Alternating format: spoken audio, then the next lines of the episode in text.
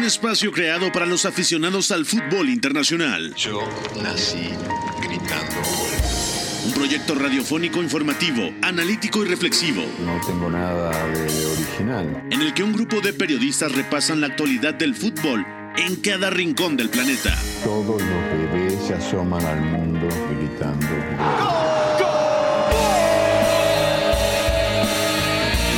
Todos, quise ser jugador de fútbol. He sido el peor pata de palo que se ha visto en los campitos de mi país. Arranca Catenacho W, la casa del fútbol internacional.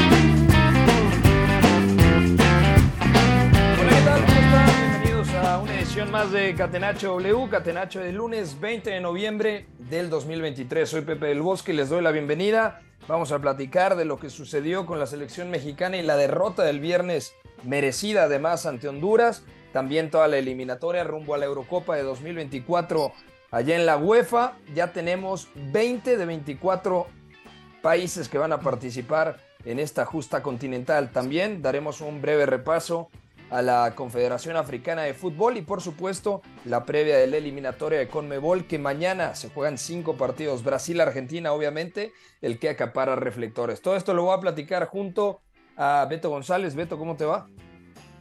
Todo bien, Pepe, gracias. Abrazo para ti, para todos. Pues hay que sacudirse el efecto de esa derrota en Honduras, ¿no? Ya lo decías, merecida.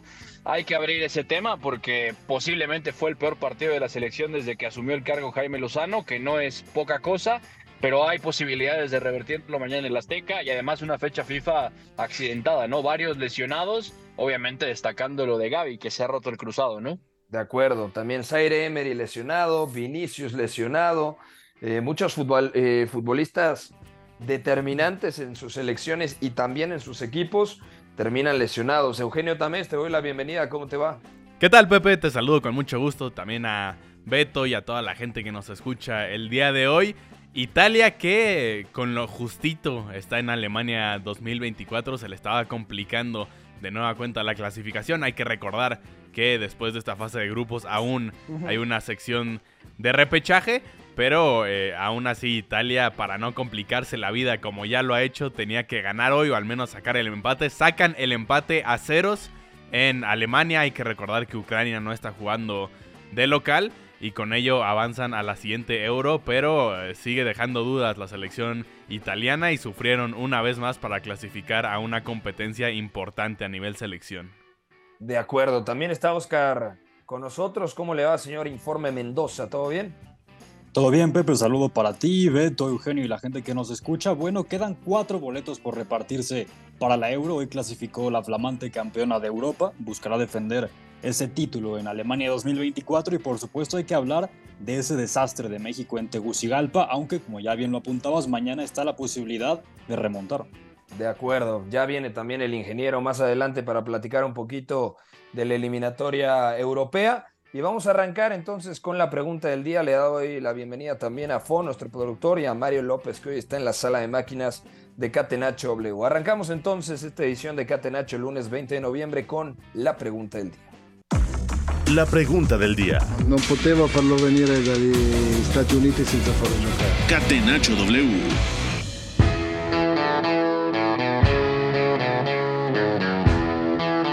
La situación para la selección mexicana es bastante complicada porque en caso de que mañana Honduras marque un gol en la cancha del Azteca, eh, en la cancha del Estadio Azteca, obligaría a que México hiciera cuatro por el tema del gol de visitante. Por eso la pregunta dice así: ¿podrá México darle la vuelta en el Estadio Azteca a, Honduras? Comienzo contigo, Oscar Mendoza.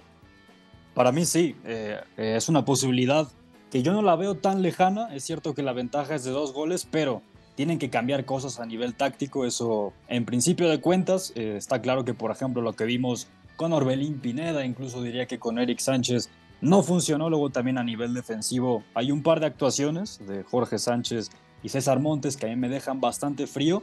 Eso por un lado, tienen que cambiar cosas. Y si el 11, desde mi punto de vista, es un poco más coherente en cuanto a los perfiles, ahí puede pasar gran parte de las esperanzas de México para remontar, aunque no olvidemos que Honduras ya tiene antecedentes positivos en el Estadio Azteca. En 2013 fue ese aztecaso en las eliminatorias rumbo a Brasil 2014 y de hecho lo curioso es que aquella victoria de la H en el Estadio Azteca fue la última vez que México perdió en el Coloso de Santa Úrsula. Entonces, a ver si puede deshacerse de esos fantasmas. De acuerdo, yo no dudo que México pueda sacar la victoria.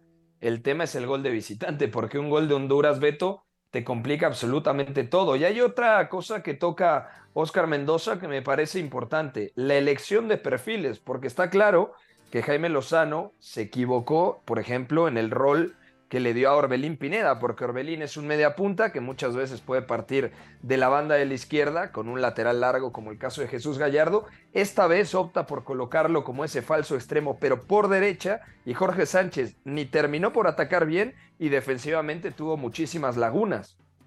Sí, de acuerdo, que para mí esa es la clave. Yo respondería que se puede dar la vuelta y que se puede jugar un buen partido pero estoy de acuerdo con Oscar en que sobre todo roles y perfiles es lo más importante y sobre todo hay que verlo de Orbelín Pineda porque me parece que no solo de inicio el error de Jaime Lozano es ponerlo en derecha, sino que después el cambio como que retrata un poco a Orbelín, ¿no? Porque lo saca él por Antuna y tampoco acaba por funcionar, luego vienen los otros cambios y me parece que Lozano tampoco terminó de estar cómodo en la izquierda, entonces se puede dar la vuelta, pero yo coincido mucho en que tiene mucho que ver con cómo acomoda el frente de ataque, ¿no? Raúl Jiménez tampoco entró bien y me parece que el plan de inicio también poniendo a Orbelín en la derecha, con un Lozano incómodo en la izquierda, también afectó a Santi Jiménez, ¿no? Muchas veces bajó al apoyo demasiado, demasiado cerca de los mediocampistas y no estaba cómodo, o sea, deja un par de toques de calidad por ahí, alguna descarga rápida, pero luego me parece que definitivamente Santi estaba muy fuera de la zona donde mejor se siente, entonces ajustando esas cosas se puede hacer algo interesante. También me parece que el partido del viernes es malo por parte de México y no es excesivamente bueno de parte de Honduras, ¿eh? O sea, me parece que... No, pero Honduras hizo el partido que tenía que hacer, Beto, o sea... No, claro, claro. ¿Cómo yo venía Honduras? Es el mejor, que el mejor partido que podía hacer. Sí, claro, yo no digo que no, pero me parece que tampoco es extraordinario. O sea, me parece que el partido de Honduras es coherente, hace lo que tiene que hacer, el plan está bien hecho, pero no es un partido brillante de Honduras, ni mucho menos. O sea, es un partido justo y me parece que el plan de Jaime Lozano un poco facilita que salga bien, porque Honduras tampoco es como que defienda extraordinariamente bien, pero tenía una idea clara al menos de por dónde llevar al equipo mexicano. O sea, tapar por dentro y siempre orientar posesiones por fuera. Luego al, intentar presionar arriba también se notó mucho cómo la intención era que fueran a jugar por fuera y ahí intentaran robar balones. Entonces, si cambian esas cosas, me parece que hay una buena posibilidad de que la selección remonte. Porque tampoco es que Honduras en el planteamiento inicial se, tirara atrás. O sea, yo creo que era muy coherente a la hora de elegir cuándo presionar un poquito más arriba. El bloque medio estaba bastante compacto. Yo creo que una de las claves es que ganó el centro del campo a partir de la energía, duelos, la capacidad para ganar rebotes cada pérdida del equipo mexicano estaba descolocado el doble pivote formado por Luis Romo y Edson Álvarez. Y si tú juegas con un doble pivote, tienen que hacer los recorridos, acompañado por supuesto del volante de la zona en donde se tenga que hacer ese recorrido. Y en muchas ocasiones México quedó terriblemente mal parada, Eugenio. Sí, totalmente. Y creo que son situaciones que preocupan. Yo voy a ser tal vez el pesimista del grupo. Eh, yo ahorita me inclino a que México no va a sacar el resultado en el Azteca. Mucho tiene que ver por lo que mencionas, Pepe. Un gol de visitante te puede matar cualquier esperanza. Y eh, un poco también lo que platican de lo poco que generó al frente México. Creo que sí es preocupante con Orbelín. Es que no generó. ¿Cuántas recuerdas de peligro, Eugenio, de México? ¿Perdón? ¿Cuántas ocasiones de peligro recuerdas de México? Es que directamente. Pues claras, creo que ninguna. Sí, de, hecho tuvieron dos disparos a portería en todo el encuentro y ninguno de ellos clara. Entonces, realmente no hubo generación. Justamente con esta idea de Orbelín partiendo eh, por derecha para centralizar mucho. El Chucky Lozano, que también le gusta centralizar mucho cuando parte de izquierda buscando, buscando su perfil diestro para disparar a portería. No fue acompañado tampoco con demasiada profundidad ni de Jorge Sánchez y creo que tampoco de Gallardo por izquierda, entonces nunca llegaron tampoco a línea de fondo. Eh, en realidad no se vio por dónde podía atacar México frente a Honduras y de ahí que no pudiera ni siquiera generar peligro. Y luego creo que otra parte que es eh, preocupante es la situación psicológica, mental. Me parece que, que, nunca pudo responder al primer tanto México, no a ese primer golpe que me parece además un golazo de, de Choco Lozano, cómo recibe Sí, el balón con el pecho y define bombeado ante la salida de Luis Malagón. Pensé que era Bellingham, ¿eh? Sí, golazo. Choco Lozano parecía Bellingham. Golazo, golazo. Y nunca pudo responder en lo mental eh, México. Y eso es algo que sí o sí va a tener que hacer en el Azteca. Y más aún si en alguna descolgada, en, en otra vez a- algún momento de brillantez del Choco Lozano, de Luis Palma, si anotan un gol, va a ser complicadísimo que se levante de eso México. De acuerdo. Eh, entonces Eugenio dice que no, Oscar dice que sí. Beto, ¿tú estás más inclinado al sí? Sí, yo pienso que sí. Y yo quiero pensar que sí, pero si por ahí México gana 3-1 no le alcanza. Entonces, la sorpresa la puede dar a Honduras siempre y cuando meta un gol. Mañana platicaremos más a fondo de este partido, que por supuesto tendremos a través del 96.9 de FM, W Radio, y el 7.30 de AM, W Deportes. Entonces dejamos aquí el tema de la selección mexicana y nos metemos de lleno a la eliminatoria rumbo a la Eurocopa de 2024. UEFA, Y en la eliminatoria, rumbo a Alemania 2024, Oscar Mendoza sufrió Italia, sobre todo en la segunda parte, creo que el primer tiempo lo tuvo bastante controlado el equipo de Luciano Spalletti. Eh, hay también una jugada polémica, para mí no es penalti sobre Mijailo Mudrik porque creo que se deja caer y a lo largo de todo el partido Mijailo Mudrik estuvo muy poco acertado en el uno contra uno, no pudo directamente contra Giovanni Di Lorenzo en el mano a mano, pero bueno, Italia está en la Eurocopa, Italia clasifica por debajo de Inglaterra, que hoy también lo pasó bastante incómodo en Macedonia del Norte, pero pues tarde o temprano era importante que Italia regresara, número uno, porque se perdió Qatar 2022, y número dos, porque hay que recordar que es el vigente campeón. Sí, el vigente campeón de Europa. Y para explicarle rápidamente a la gente por qué el empate de puntos le da el pase a Italia, número uno, por la diferencia de goles y además el duelo directo, recordando que Italia le ganó a Ucrania en Milán. Entonces, como sea, los criterios estaban a favor de una Azzurra que en la primera parte, como ya decías, me pareció bastante dominadora frente a una Ucrania que buscaba ser un poco más reactiva, incluso muchas veces defendiendo con línea de 5 porque Sinchenko defendía como un carrilero por izquierda. Y para mí, Italia encontraba principalmente la lucidez a partir de Federico Chiesa, que jugando por dentro lo ha demostrado en la Juventus y lo vuelve a demostrar. Tiene mucha explosividad y no solo eso, sino que además es muy creativo. Y para mí también la dupla de interiores funcionó muy bien, tanto Nicolò Varela como Davide Fratesi. Para mí los dos han entendido muy bien ese rol y lo están haciendo muy bien. Ya en la segunda mitad fue a partir del Escamaca, minuto- Bien Escamaca, sí, en la segunda parte, entrando por Giacomo Raspadori. Y también en la segunda mitad, a partir del minuto 60, desde mi punto de vista, es que Ucrania crece y comienza a tener posesiones más largas. Luego también es cierto que Artem Dovik en el juego directo y cuerpeando con centrales del tamaño de Acherby es buenísimo, entonces también genera bastante. Mudrik, ya lo decías, estuvo algo flojo hoy, aunque en algún contragolpe sí pudo generar. Pero para mí Ucrania sobre el final del partido quizá mereció un poco más. Yo también creo que Ucrania, no, no sé si haya eh, generado lo suficiente para decir que mereció más, porque tampoco es que haya avasallado el arco de Donnarumma, pero sin duda pudo inclinar la cancha. Eh, Beto, eh, la selección italiana no es la misma, no está al mismo nivel de lo que mostraba con Roberto Mancini. Pero ahora en la Eurocopa creo que puede hacer un buen papel con Luciano Spalletti, más allá del grupo que le toque. ¿eh?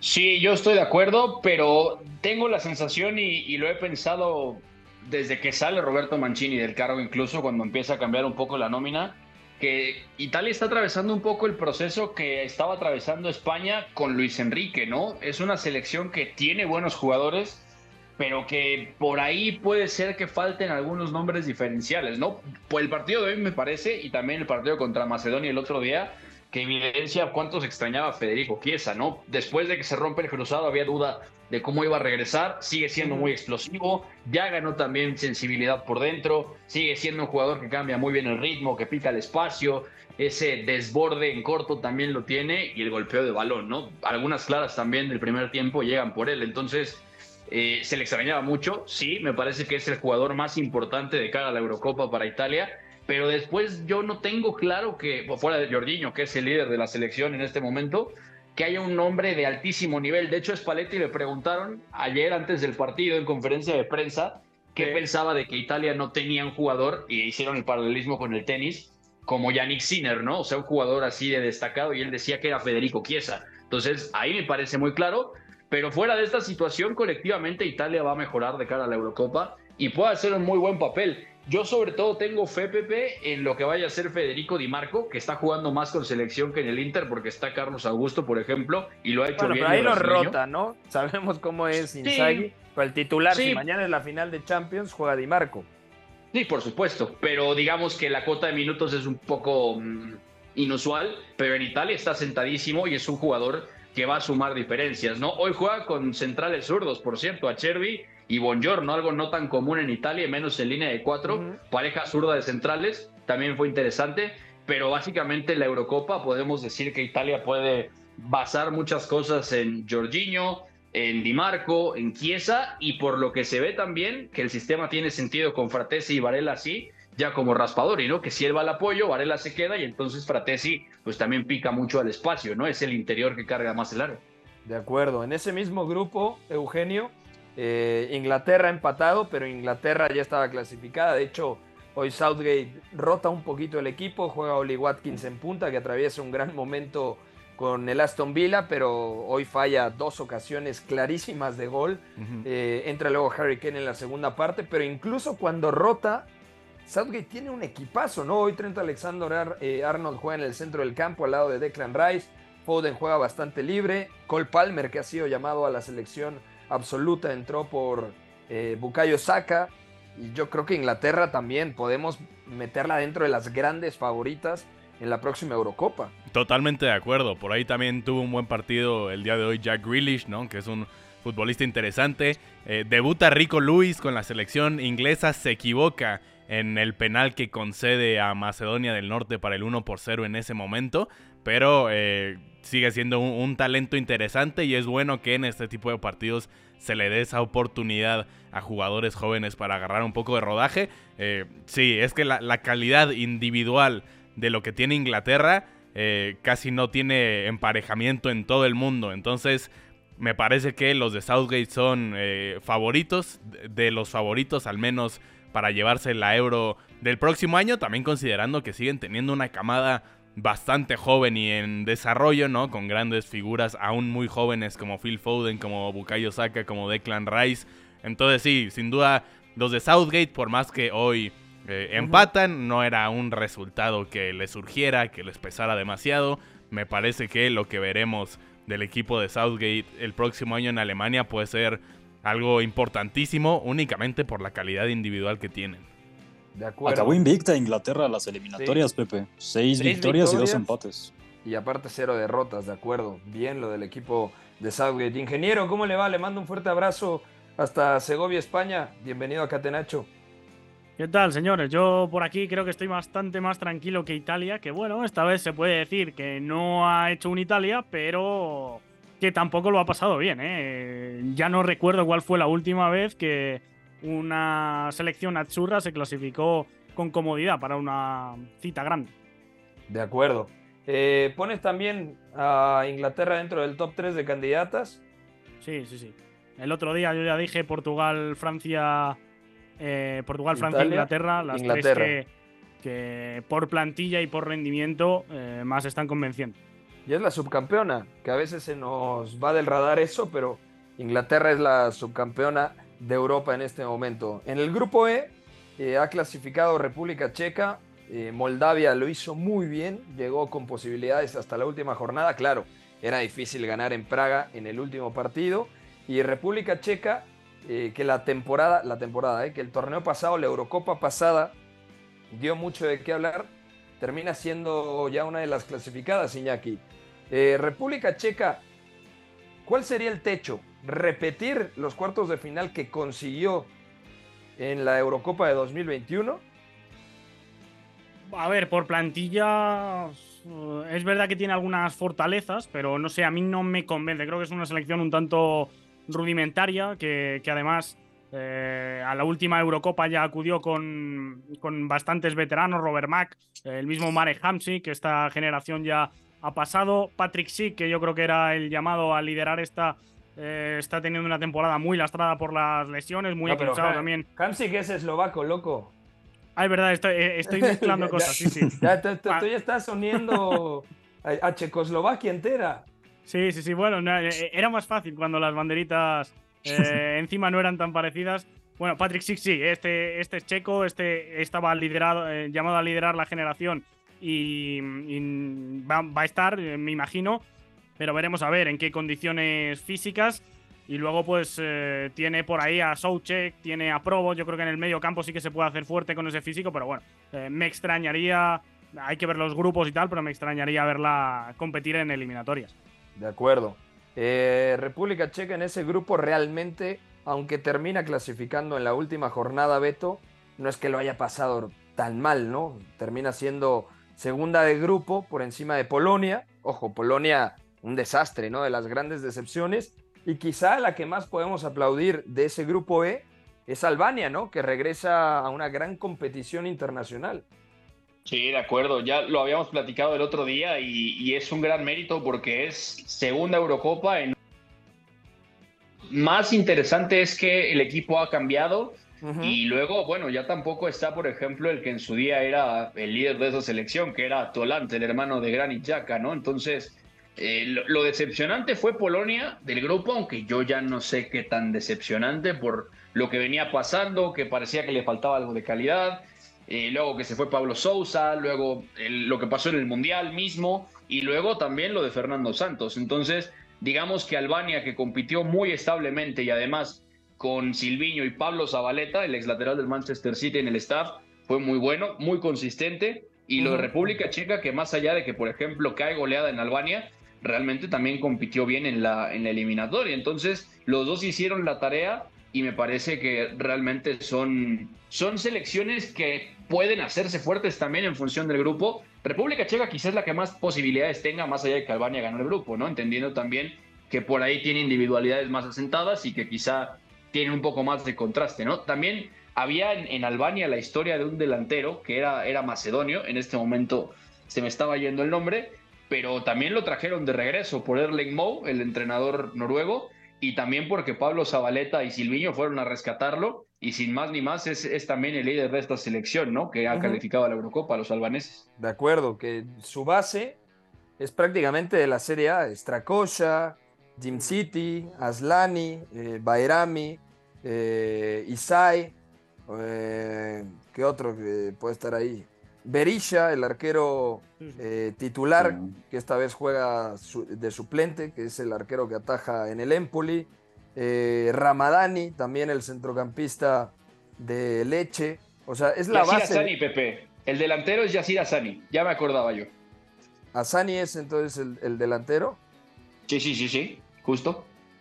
que de hecho hoy juega de extremo, ¿no?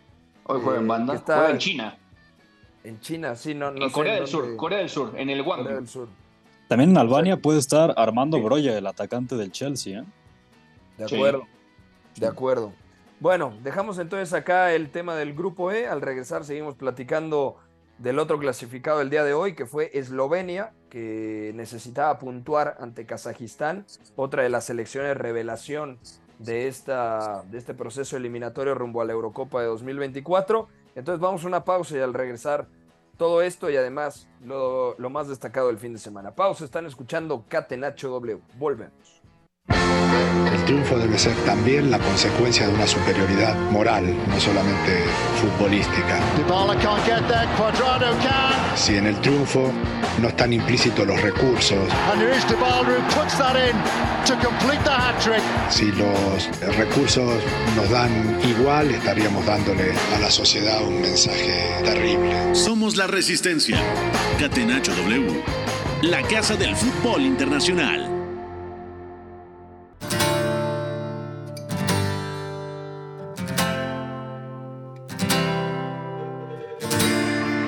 Estamos de vuelta en Catenacho W, Eugenio Tamés, el señor Informe Mendoza, Beto González, Iñaki María y un servidor Pepe del Bosque.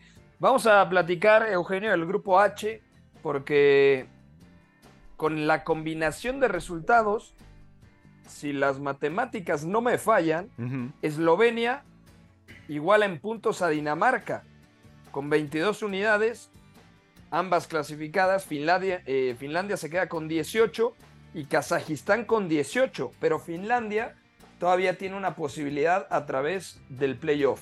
Sí.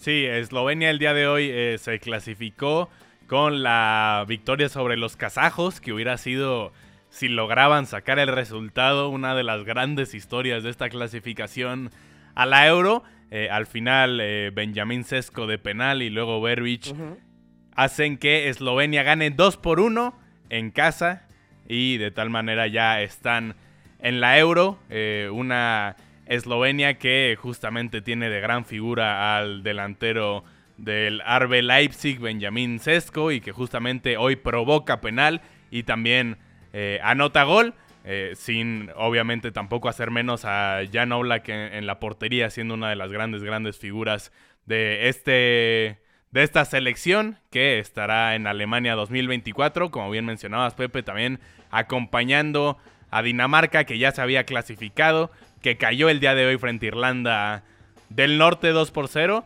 pero que Hulman también hizo algunos movimientos por ahí dando descanso a, figuras suyas como Yusuf Poulsen, como, como como Thomas Delaney.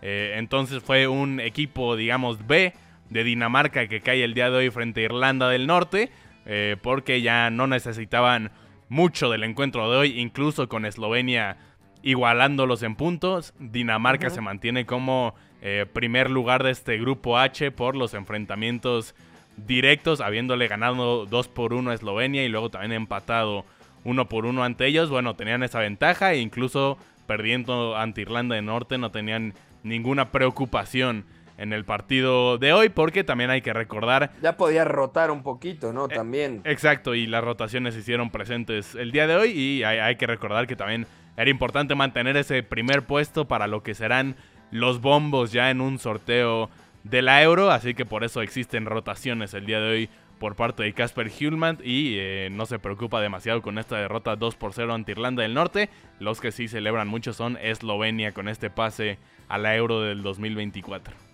De acuerdo, Dinamarca, eh, no sé si puede alcanzar el nivel, Beto, de lo que consiguió, o la instancia, mejor dicho, más que el nivel, que consiguió en 2021.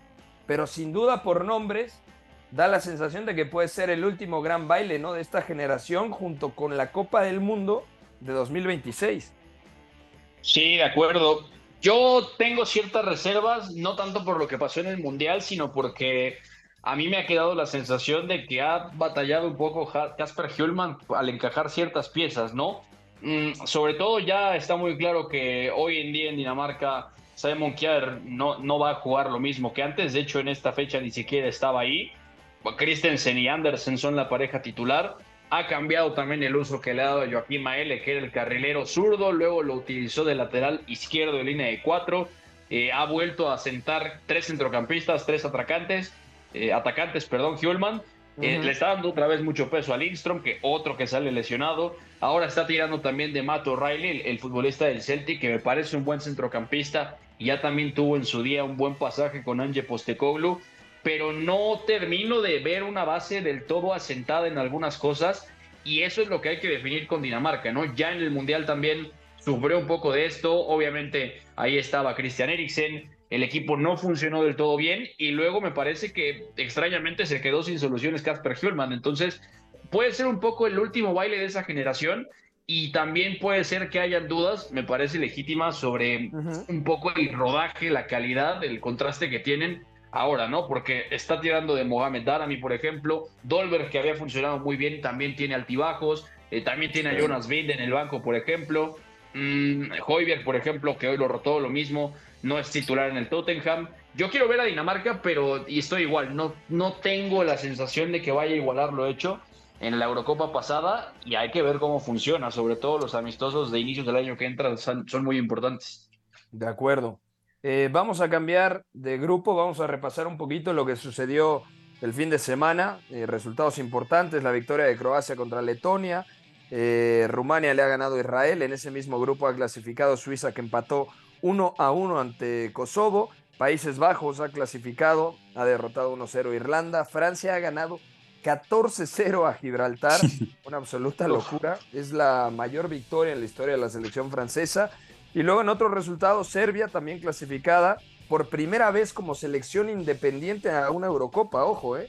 Serbia nunca había clasificado eh, como país, digamos, autónomo a una Eurocopa. Eh, obviamente sí a una Copa del Mundo. Hungría también ha clasificado en ese sector y ha derrotado 3 a 1 a Montenegro. Bélgica goleó 5-0 a Azerbaiyán, ese grupo ya estaba definido porque Suecia estaba eliminada, que derrotó 2 a 0 a Estonia. Bosnia cayó 1 a 2 contra Eslovaquia, ya clasificada también la selección de Eslovaquia y Portugal pleno de victorias de la selección portuguesa. Podemos decir entonces, Iñaki, que Portugal ha sido el equipo más convincente de esta eliminatoria europea.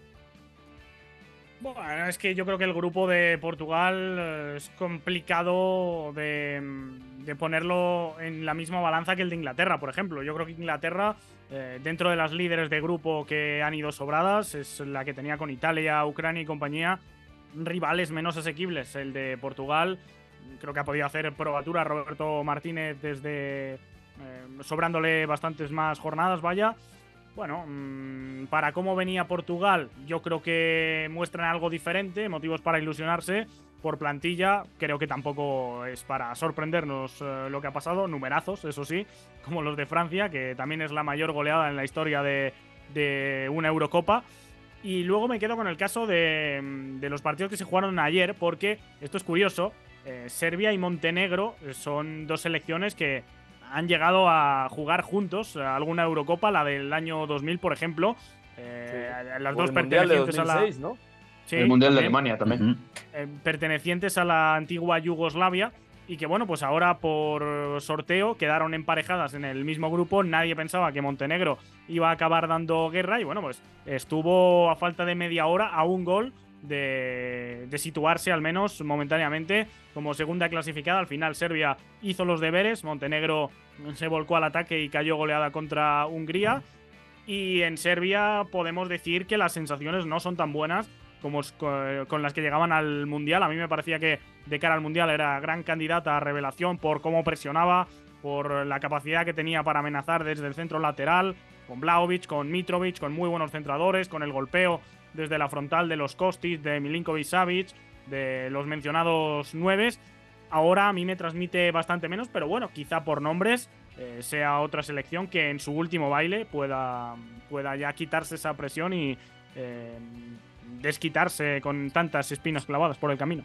Yo he aprendido a no confiar en Serbia, porque siempre bien, es lo sí. mismo. Sí, O sea, sí, sie- sí. siempre me ilusiono y siempre termina decepcionándome. Entonces yo prefiero tener bajísimas eh, expectativas, Oscar, con el equipo balcánico, decir, ah, no, Serbia en la próxima Eurocopa, no, bueno, si bien le va a octavos de final y por ahí se cuela unos cuartos o una semifinal, ¿no?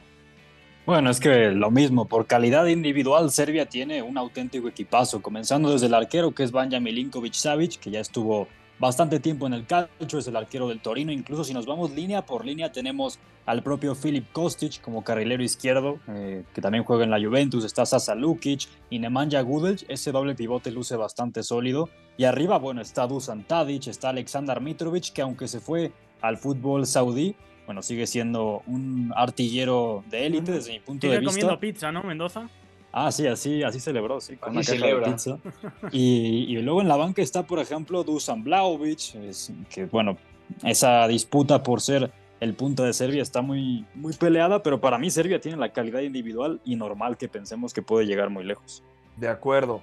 Eh, y ya para cerrar, me quedo contigo, Iñaki, porque España, bueno, ya estaba clasificada, pero sufrió un golpe muy duro, que ese golpe va ligado al corazón del Fútbol Club Barcelona y a la cabeza de Xavi Hernández, porque han perdido un activo muy importante. Gaby se ha roto el cruzado y estará alrededor de siete meses fuera. ¿Cómo le afecta Correcto. esto al Barça y a España? Bueno, yo creo que a España pérdida importante. Gaby venía siendo uno de los jugadores eh, con los que más eh, ha- había confiado Luis de la Fuente desde que llegó. Sin ir más lejos, eh, en España se está diciendo que la lesión tiene mucho que ver con que no lo rota nunca, que es de los pocos que eh, repite en todos los once. A ver, eh, al fin y al cabo es una lesión fortuita, en un mal giro, se lo hace él solo. Pero en todo caso, yo creo que mm, tiene a Pedri, que este no ha podido contar por sus múltiples lesiones en ninguna convocatoria del nuevo seleccionador, pero que por características a mí me parece que va a ser el acompañante de Rodri y de veremos Miquel Merino Fabián, que es la posición más igualada de ese medio campo, para completar el 11. De haber estado Gaby, quizá incluso podríamos haber visto el Pedri, Gaby, eh, Rodri, algo más, una fórmula más cercana a la de Luis Enrique, sustituyendo al mediocentro del Manchester City por Sergio Busquets. Pero bueno, mm, sobre todo yo creo que problemas para el Barça, que ahí sí pierde un comodín, porque en España Gaby era un jugador importante, pero para un rol muy concreto, en el Barça era una llave táctica para ser el cuarto centrocampista barra falso extremo, para ser interior, para ser incluso el acompañante del medio centro eh, cuando faltaba Frenkie, o hasta para ser el propio medio centro, como lo mostró eh, Xavi contra el Real Madrid, donde me parece que hizo un partidazo contra Jude Bellingham, además como pareja de baile, así que bueno, creo que el Barça, aunque tiene una plantilla extensa, va a sufrir bastantes más estas consecuencias. De acuerdo. ¿Algo más que quieras agregar, Eugenio, de, de los partidos de sábado y domingo en la eliminatoria rumbo a Alemania 2024? Bueno, que Ter Stegen también salió dolido, ¿eh? Ojo ahí, eh, se, se comenta que sí estará disponible para el fin de semana, también con el regreso de Frankie de Jong, que eso puede ser importante para el Barça, pero eh, la, mala suerte se le acumula ahí al, cuadro catalán. Eh, el partido de España me pareció bueno, justamente frente a Georgia, era lo de menos el resultado, acabó eh, ocupando mucho más ahí los titulares la situación de Gaby. Pero buenos partidos de, Ferran Torres, por ejemplo, ¿no? Que asiste primero con un centro a Lenormand y luego también remata un buen centro de Gallá para anotar su propio tanto. Una Georgia que esperó más jugar a, transición, a la contra, que justamente así encuentra su gol también Cabarasquelia, pero que fue superior España para esa victoria de, de 3 por 1. Y también gran actuación eh, este fin de semana de Romelu Lukaku, eh, una Bélgica que goleó 5 por 0 a Azerbaiyán. Cuatro tantos de, de Big Rum, que prácticamente todas las situaciones que tenía por arriba, eh, de cabeza, eh, con el balón en los pies, anotó de buena manera y que también destacó de nueva cuenta un gran Jeremy Doku, generando muchísimo peligro en una especie de, carrilero, porque cuando atacaba eh, Bélgica lo hacía con una línea de 4, cuando defendía lo hacía más con una línea de 5, Mangala podía sumarse como otro defensor o el propio Doku por el carril y da un juegazo también driblando como loco como lo suele hacer y asistiendo en un par de ocasiones también. De acuerdo. Bueno, eh, si les parece, dejamos aquí el, tema de, de la eliminatoria rumbo a la Eurocopa. ¿Alguien más quiere agregar algo? Ya podemos pasar. Sí, una rápida. Sigue. Sí, Oscar. Una rápida, Pepe, sobre Países Bajos, que consiguió su clasificación a la Eurocopa después de faltar a la Euro del 2016 y al Mundial 2018, ya vuelve a, clasificarse para un torneo importante en un partido bueno, en 2021, eso sí. Sí, en 2021 sí, y también en la Copa del Mundo de Qatar. Y para mí hay brotes verdes en esta selección. Se ha criticado mucho a Ronald Koeman, pero juntar a Xavi Simons y a Cody Gakpo en la media punta para mí le ha dado eh, muchos frutos a esta selección irlandesa. Y ojo, no estaba Frankie de Jong por lesión, pero Tijani Reinders también ha dado un paso al frente y me parece que con Países Bajos no se puede ser tan optimista ahora mismo, pero es una generación que si todos están sanos puede competir muy bien. A mí me transmitía bastantes mejores sensaciones de todas formas camino al Mundial que camino a la Eurocopa. ¿eh? Han sufrido... Bueno, es que era Luis Van ¿eh? Claro. Sí, sí, con Van de hecho, llegaban invictos. Creo que el único partido que pierde Bangal es el de Argentina y realmente em, lo pierde de aquella manera porque realmente es un empate a dos en el cómputo de los 90 minutos por cerrar tema de, clasificación eh, europea. Eh, la repesca ya también está cogiendo bastante color, no, no es definitivo, pero eh, sí que podemos decir que hay selecciones que tienen la repesca asegurada, que no se han metido eh, vía ordinaria por los grupos que estamos mencionando. Em, Polonia es una de las que va a jugar, va a tener la posibilidad de, eh, la segunda eh, opción de jugar la Eurocopa. Viene decepcionando muchísimo la selección comandada por Robert Lewandowski, con un plan muy parecido al que le dejó fuera a México, muy rudimentario, muy de eh, balones largos y que pasen poquitas cosas. Gales es la otra que va a jugar de la primera división. Croacia veremos a ver qué pasa mañana, pero es otra que en caso de no clasificarse, que ya depende de sí misma después del pinchazo de la propia Gales, eh, podría mm, eh, tener la, la, opción de la repesca. Y luego ya en la Liga B de la Nations League, donde encontramos a Israel, a Bosnia-Herzegovina, a Finlandia, a Ucrania, que hoy ha caído, pero también va a tener esa opción, a Islandia. Así que bueno, yo creo que no hay grandes ausentes más allá de Suecia, que ya veníamos Noruega, mencionando. tal que vez, es una... ¿no? Noruega, ¿no? Sí, exacto. Suecia, que es eh, para mí la gran decepción, y Noruega, que se quedó muy corta en un grupo complicado y que vía Nations League justo va a ser la primera que no. eh, la que está en el límite de no poder disputar la repesca. Así que mala suerte para una generación que, eso sí, yo creo que en próximos años dará guerra. Lo único que ya está definido es el, el último camino, ¿no? Digamos, el camino C, el PAT C, Sí. que es Georgia, Luxemburgo, y el ganador enfrentará al vencedor de Grecia contra Kazajistán, ¿no? Sí, y luego de la Liga D, eh, creo que Estonia también ha ganado. Esto ya hay que echar más cuentas, ¿eh? Pero de la es- Liga D ya, ya no hay. Ya no va a entrar. Sí, sí, pero el, el mejor clasificado creo que puede tener todavía una, una opción. eh, sería Estonia, pero bueno, esto eh, no, no, no lo puedo asegurar ahora mismo. Los que sí van a Sí, jugar son los que. no, los que Estonia iría al camino A y Estonia jugaría Claro. contra Polonia y el ganador de ese partido enfrentaría al vencedor de Gales o Finlandia, Ucrania e Islandia, porque La todavía diferencia- falta el partido de mañana, ¿no? De, de Croacia, ¿no? Para ver quién se clasifica. Eso es. La diferencia es que eh, Macedonia del Norte se clasificó vía eh, playoffs de la cuarta división de la Liga D, para entendernos, para la Eurocopa de 2021, porque no había anfitrión como tal, era multisede. Entonces había cuatro plazas para la repesca. En esta ocasión lo que pasa es que eh, Alemania no ha tenido que jugar el clasificatorio, por tanto hay una plaza reservada para la anfitriona y la repesca de la Nations League tiene tres plazas en vez de cuatro y por eso la Liga D no, no, no se juega un playoff para ver eh, quién se clasifica, sino que eh, la mejor Estonia sí que podría tener la, la opción de jugar esa repesca.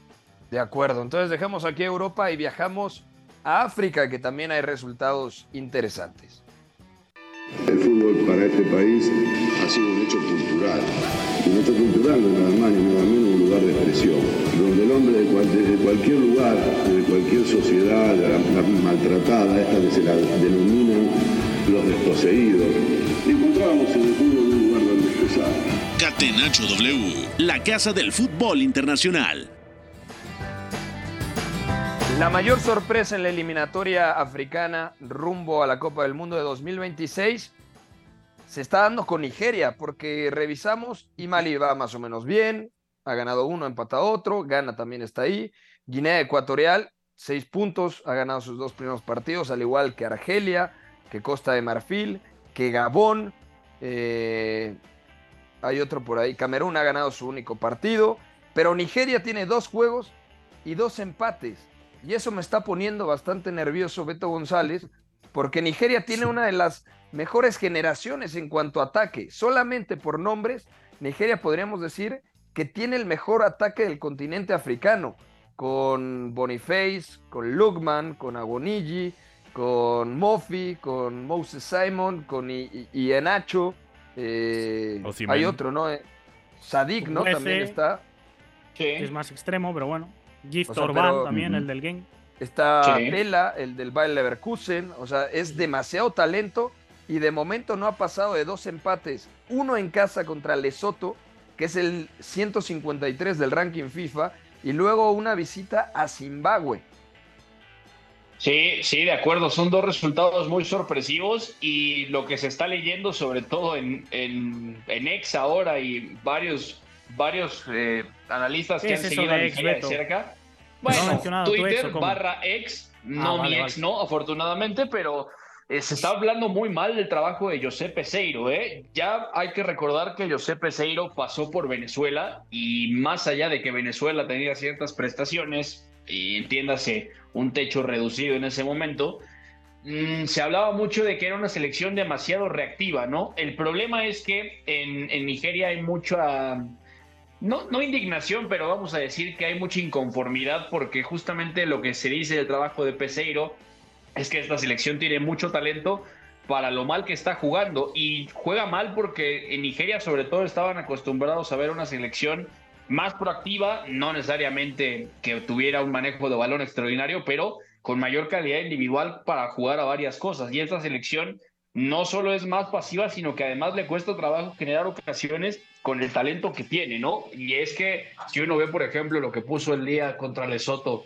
Peseiro, estaba, por ejemplo, Calvin Basie, el, el central, ¿no? Ex Ajax, ¿no? También estaba de Mola Lukman, tiró a Iwobi por dentro en un doble pivote. De Está hecho, jugando jugaron ahí Boniface. últimamente, ¿no? En el Fulham lo están Sí. poniendo en, en medio campo. Sí, de acuerdo, de acuerdo. Y la dupla de ataque, ¿no? Taiwa Bonigi con Víctor Boniface, ¿no? O sea, es, es bastante raro que una selección con esta calidad le cueste trabajo generar ocasiones y sobre todo no, no encuentre cómo controlar los partidos. Entonces es bastante duro. Luego también, por ejemplo, contra Zimbabue cambió un poquito el enfoque. José Peseiro tiró de Moses Simon, tiró de Nathan Tera, por ejemplo, en el frente de ataque. Jugó Teren Mofirro, todos los otros dos nueves. Alex Iboy volvió a jugar en el centro del campo. Eh, tira mucho de Franco Yeca, que es su mediocentro titular. Y a pesar de que tiene una base más definida, no está muy claro que tenga, digamos, la calidad de la pizarra Peseiro para, para realmente darle un mejor orden a Nigeria. Entonces, ojo, porque ya es de las pocas con dos jornadas jugadas y dos puntos viendo los rivales que tiene. eh, sí es una sorpresa, es una cuota baja, la verdad. No, no, no, no. Yo tengo mi playera de Nigeria, estoy a punto de enmarcarla, pero tengo muchísimo nervio. Es de las selecciones que más quiero ver en el Mundial de 2026. O sea, porque Claro. antes tenías dos, tres delanteros. Ahora contando extremos, Nigeria tiene hasta siete opciones de nivel. Pero bueno, jugar sí. 4-2-4, eh, que de hecho Claro. eh, los últimos partidos que vi de Nigeria jugaba así, un equipo un poquito partido, pero bueno, que en el golpe a golpe asumía que tenía más pegada y bueno, de momento nos está demostrando. De hecho, ahora con, lo- con los nombres que repasaba Beto, tiene una base interesante del fútbol inglés. Está Calvin Basie, está Ola Aina del Forest, está Franco Nieka, que es del Brentford, Alex Iwobi Sí. y Joe Aribo, que es del Southampton. Ah, entonces acuerdo. esos son los motivos de por qué nos rinde también, porque la Premier ya sabemos que tiene grandes nombres, pero Mm. competitividad Ah, mira, no tan buena. Ya ¿no? salió el peine. No, bueno. Eh, ya se puede ir, ingeniero, si quiere. No, no es cierto. Hasta mañana, señor. Eh, va- vamos a terminar nada más los últimos minutitos con un breve repaso de lo que viene el día de mañana en la eliminatoria de Conmebol. Conmebol. Bueno, mañana hay un partido que tiene que estar marcado en rojo, rojo fosforescente en el calendario. Brasil ante Argentina, Eugenio, Sí, pero con bajas también representativas, ¿no? Sobre todo lo de Brasil, sin, sin, Vini. Vinicius, sin Neymar, eh, sin Casemiro, le puede llegar a pesar, ¿no?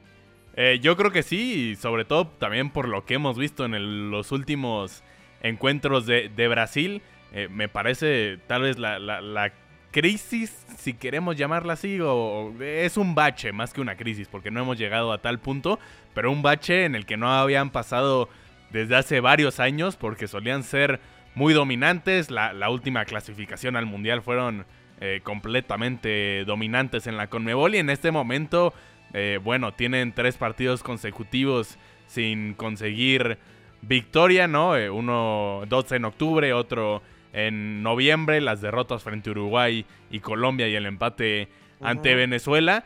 Entonces, eh, es un partido importantísimo por más de lo que eh, ya hemos hablado aquí, que esta Conmebol tal vez pierde un poco de esa emoción al tener tantos boletos que otorguen hacia el Mundial. La situación de que Brasil esté en quinto le debe estar pesando a- al país, ¿no? No es una posición en la que quieren ver a su selección y enfrentando a una Argentina que marcha en primer lugar, que evidentemente viene de ser campeona del mundo, pero que también cayó 2 por 0 en la última fecha FIFA ante la Uruguay de Marcelo Bielsa. Sería importante que la canariña eh, retome el buen rumbo o al menos muestre buenas cosas frente a su gente en el Maracaná. De acuerdo. Eh, bueno, los otros partidos, Paraguay, Colombia, Ecuador, Chile, Uruguay, Bolivia y Perú, Venezuela. Ojo, porque con la combinación de resultados, si Uruguay le gana en el centenario de Montevideo a Bolivia y por ahí hay un empate entre Argentina y Brasil, o una victoria de Brasil contra Argentina, Uruguay, sería líder, ¿eh? Sería líder Uruguay. Bueno, sí, de acuerdo. Sería una buena noticia, ¿eh? Y además Uruguay jugó bien contra Argentina varios tramos de partido, ¿eh? Viene progresando bien la selección con Marcelo Bielsa. No, bueno. Últimos dos partidos de Uruguay, victorias contra Brasil y Argentina. Claro, ¿eh? ahí está, totalmente. Pues ya nos vamos, mañana nos escuchamos previa de la selección mexicana en ese partido clave ante Honduras. También lo más destacado de la eliminatoria rumbo a la Eurocopa de 2024. Mañana ya tendremos clasificadas a 21 de 24 países, porque es Alemania, más 20 clasificadas, más las tres que vayan vía repechaje. Y por supuesto, la previa, un poquito más el análisis a profundidad de la eliminatoria en Conmebol. Ya nos vamos a nombre de Eugenio Tamés, Beto González, Iñaki María, Oscar Mendoza. Soy Pepe del Bosque. Mañana más y mejor. Que tengan una muy buena tarde. Bye bye. Hay una relación entre la práctica del cuerpo que se expresa en las manos y el cerebro, pero el fútbol ha suprimido esto. De modo que se trata fascinantemente de un ejercicio que nos devuelve en el tiempo a lo que fuimos en el origen, pero también una vez que nos aficionamos a este juego, nos regresa a la infancia, al niño que fuimos. Gracias por sintonizar Catenacho W. Entonces el fútbol es en ese sentido una maquinaria para regresar en el tiempo en un doble sentido. Por W Deportes, la frecuencia del fútbol internacional.